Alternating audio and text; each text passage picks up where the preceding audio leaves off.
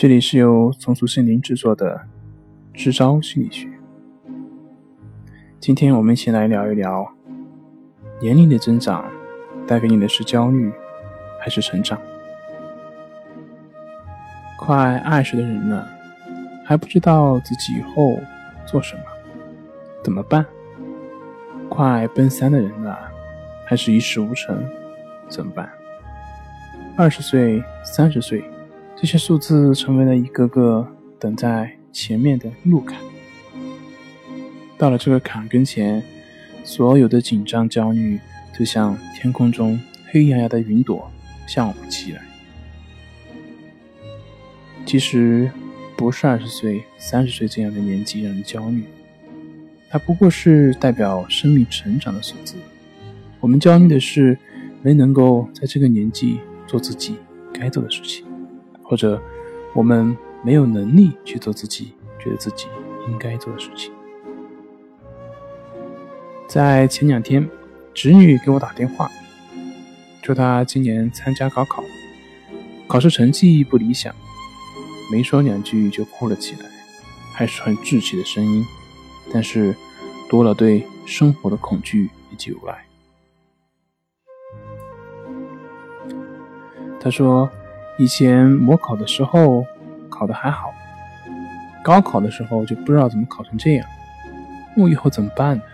我都长这么大了，而且还把妈妈给气哭了。我听着心里也酸酸的，但也只是一个过来人的经验去安慰他。我知道，对于一个正处于失败痛苦的人来说，所有的道理都显得很苍白。但是，我想告诉他，每个年纪都会面临不同的难题，都会经历不同的焦虑。人生就像打怪升级，如果一直沉溺于失败的负面情绪，哪里还能看到自己升级的那一刻？虽然现在我们没有做成想做的事情，但眼前的失败，如果能让我们看到自己能力的欠缺，理清楚输在了。心态上、习惯上，还是知识储备上，那也未尝不是一件好事。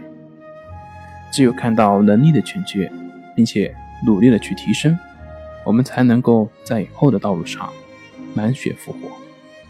人生最可怕的，并不是到了某个年纪，并没有做成自己想做的事情，而是不知道自己为什么没有做成。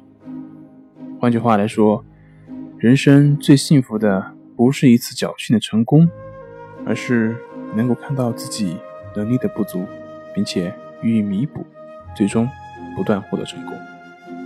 所以，不要因为年纪就给自己的人生设限，不要在最好的年华里自我埋怨。发现自己的不足，弥补能力的缺陷，沿着自己认为正确的方向。